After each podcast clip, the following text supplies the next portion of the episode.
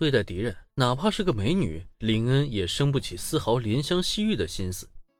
毕竟，如今的他早已不是初临这个世界时的迥然一身了，身边拥有着诸多牵绊，他绝不允许任何悲剧出现在自己身上。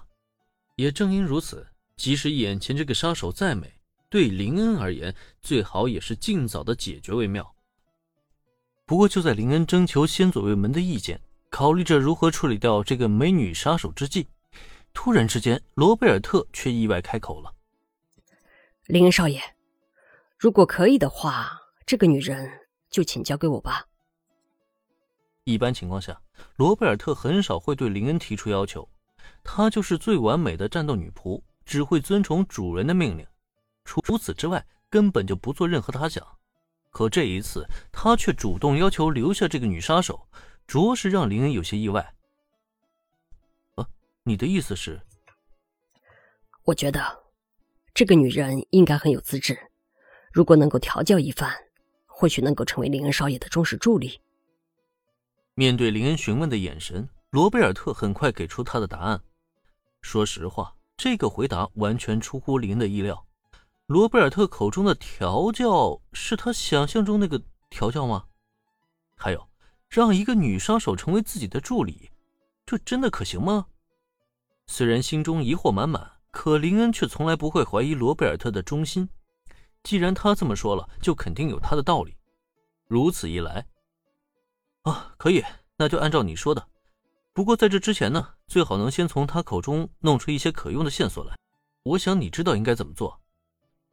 罗贝尔特想收下这个女人，林恩不反对。但这个女人究竟是什么身份？她背后又隐藏着什么势力？为什么受命灭口？这些情报和线索都是很有必要提前审讯出来的。我明白，请放心交给我吧，林恩少爷。林恩的意思，罗贝尔特自然一眼便领会了，因此接下来他也是直接提走了已经被他完全制服的女杀手。以罗贝尔特的手段，可想而知，那个女杀手接下来绝对会享受到一场通往地狱之旅。不过遗憾的是，在罗贝尔特的审讯之下，对方并未透露出更多可用的消息。没办法，那个女人背后。并没有任何组织存在，她本身也只是一个独行侠，不为任何人效力。他接下来这次任务也是潜伏在 A 级美食机构，如果得到通知呢，便出手干掉美食波伊，仅此而已。事实上，他也正是得到通知之后才选择动手。只可惜他身上散发的杀气太过浓重，再加上自身的破绽也不少，直接就被罗贝尔特一眼看穿了。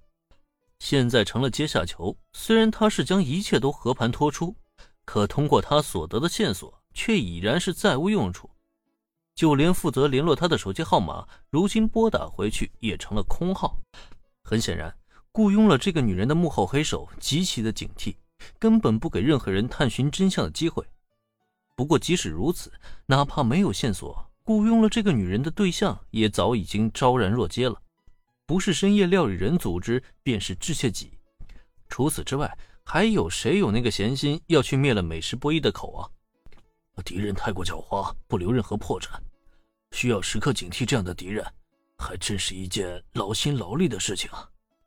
为此，先左卫门都不禁发出了感叹，这让林恩闻言也下意识跟着摇了摇头。